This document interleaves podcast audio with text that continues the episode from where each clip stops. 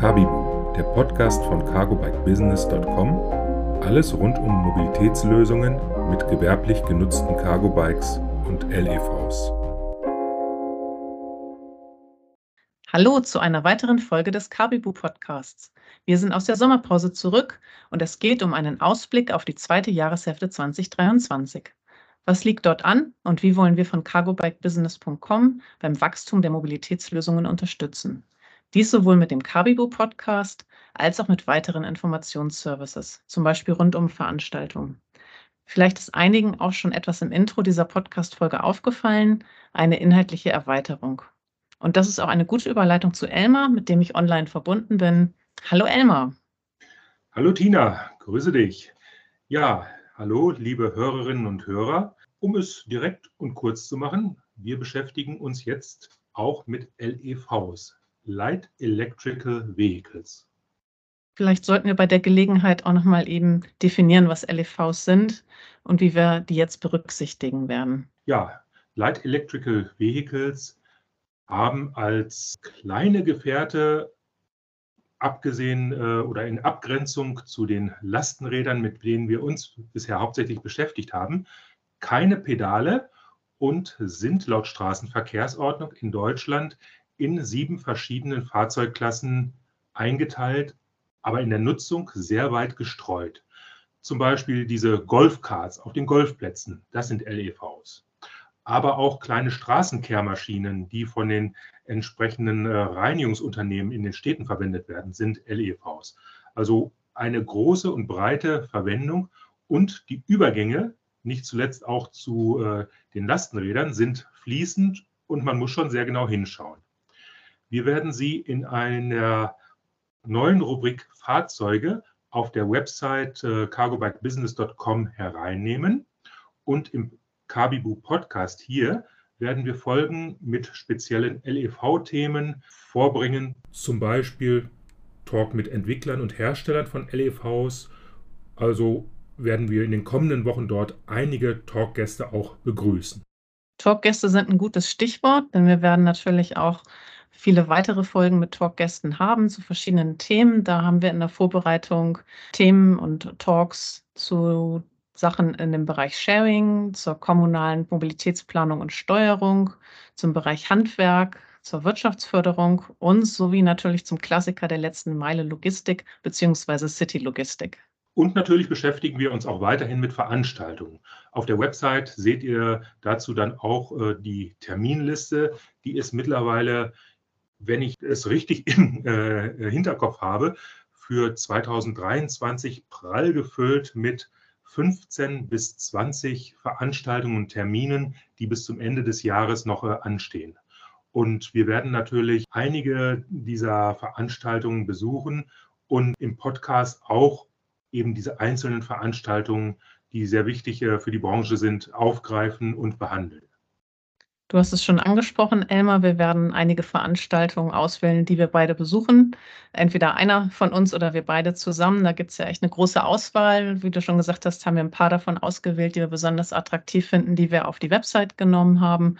Und davon noch ein paar ausgewählt, wo wir jetzt selber hingehen werden. Einfach weil wir uns den Mehrwert davon versprechen, dass wir dort viele relevante Informationen, unter anderem für den Podcast bekommen, viele gute Gespräche führen können, vielleicht potenzielle Talkgäste dort treffen und Elmar, du machst jetzt ja die Tage schon mal wieder einen Anfang und schaust mal, was die Automobilwirtschaft aus ihrer traditionellen Produktschau gemacht hat. Genau, große Preisfrage, Anfang September 2023. Was kann es da wohl sein? Ja, natürlich die IAA Mobility in München, die äh, im September stattfindet. Und ähm, ja, im Vergleich zu früheren Jahren der Automobilschau ist es mittlerweile in der zweiten Auflage in München meiner Auffassung nach ein breiter Bauchladen der Mobilität geworden. Und äh, wir werden uns äh, bestimmte Themen herauspicken und schauen, was dort in der Breite gut oder nicht so gut äh, dargestellt wird.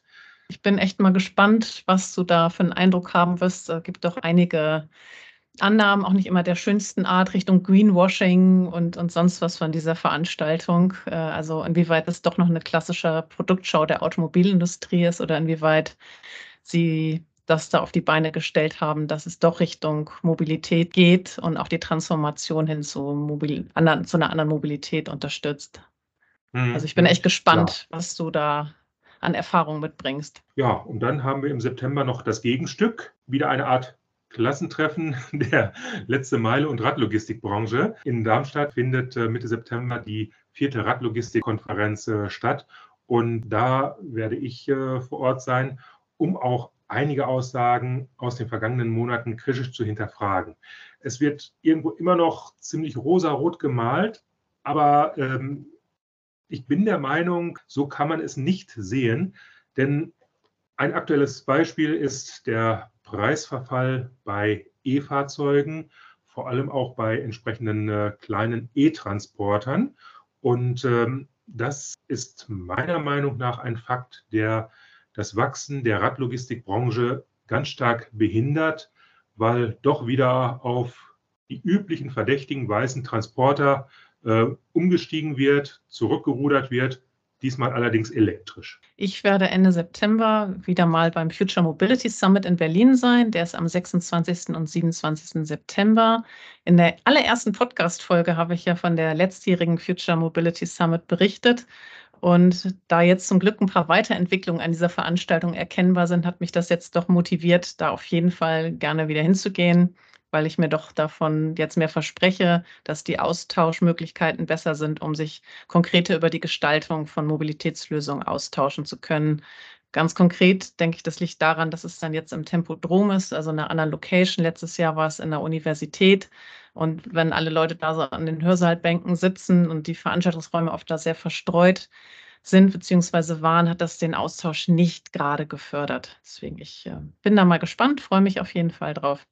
Und dann sind wir beide zusammen, Elmar und ich, ähm, September dann hier noch in Berlin bei einer sehr regionalen oder man kann fast sagen lokalen Veranstaltung, auch vor dem Hintergrund, dass wir doch sehen, dass es immer wichtiger wird, so regionale Events auch zu haben, um wirklich Lösungen mit allen Playern bzw. Stakeholdern realisieren zu können. Ja, und zwar diese konkrete lokale Veranstaltung äh, findet am Steinplatz in Berlin-Charlottenburg-Wilmersdorf statt auch schon zum vierten Mal. Wobei kleine regionale Veranstaltung ist dort relativ, denn wer Berlin-Charlottenburg-Wilmersdorf als Bezirk nicht direkt vor Augen hat, es ist der Bezirk rund um den Kurfürstendamm, die klassische City West von Berlin mit gut 300.000 Einwohnern. Dort hat man eine hochverdichtete ja, Region.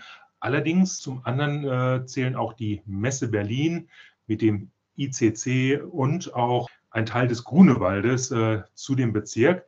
Und wir sind sehr interessiert und freuen uns darauf äh, zu erfahren, was eben der Bezirk Charlottenburg-Wilmersdorf eben mit den Aufgaben rund um die Fortentwicklung der Mobilität vorhat und was auch äh, an Ergebnissen in den letzten Monaten äh, vorzuweisen sind. Denn hier sind äh, einige äh, Player aus dem Bereich Senat Berlin, Bezirk Berlin und eben auch die lokalen äh, Player äh, zusammen äh, zu sehen. Und äh, ja, es wird mit Sicherheit spannend. Und zum Beispiel auch ein Unternehmen wie Tier Mobility ist da. Also eine recht große Anzahl an, an verschiedenen äh, Stakeholdergruppen. Also ich bin wirklich gespannt und wie du ja schon gesagt hast, ist dieser Bezirk ja recht stellvertretend eigentlich wie viele andere Städte in Deutschland in dieser, dieser Größenordnung mit den Herausforderungen, was die Mobilität angeht. Ja, und wir beide werden sicherlich noch auf weitere Veranstaltungen bis zum Jahresende gehen, die wir vielleicht jetzt auch noch gar nicht auf dem Schirm haben, gerade weil sie vielleicht auch eher regional sind und wir vielleicht auch noch gar nicht darüber informiert wurden oder noch keine Einladung bekommen haben zu kleineren Events, ähm, da sind wir auch immer gerne offen für. Genau. Schickt uns gerne einen Hinweis zu einer Veranstaltung, die in der Terminliste noch fehlt. Gern über das Kontaktformular oder auch über den Link, äh, den ihr zu findet in den Show Notes. Also wir sind auf verschiedenen Kanälen erreichbar und freuen uns, äh, wenn wir die Terminliste weiterfüllen können. Und dann wollen wir im kommenden Halbjahr zusätzlich im Podcast monatlich noch etwas anbieten, nämlich unsere Erkenntnisse aus unseren Analysen von Markt und Wettbewerb mit Ihnen und euch teilen, sowie Anknüpfungspunkte oder Anknüpfungsmöglichkeiten aufzeigen, also halt nicht nur Schlussfolgerungen nennen. Zum Beispiel sowas wie Elmar das ja vorhin schon angesprochen hat, diesen Einfluss jetzt der günstigeren klassischen, nenne ich es jetzt mal, E-Transporter, ähm, was das für Auswirkungen haben kann und wie man damit umgehen kann ja, ich freue mich auf jeden Fall auf das zweite Halbjahr, dass es jetzt wieder so richtig losgeht nach der langen Sommerpause.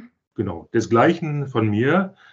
Wir bedanken uns und freuen uns äh, darauf, äh, mit vielen Themen im zweiten Halbjahr 2023 bei Ihnen, bei euch präsent zu sein. Ciao, ciao. Vielen Dank fürs Zuhören. Gebt uns gerne Feedback. Alle Links findet ihr, finden Sie in den Show Notes. Abonniert den Podcast, um keine Folge zu verpassen.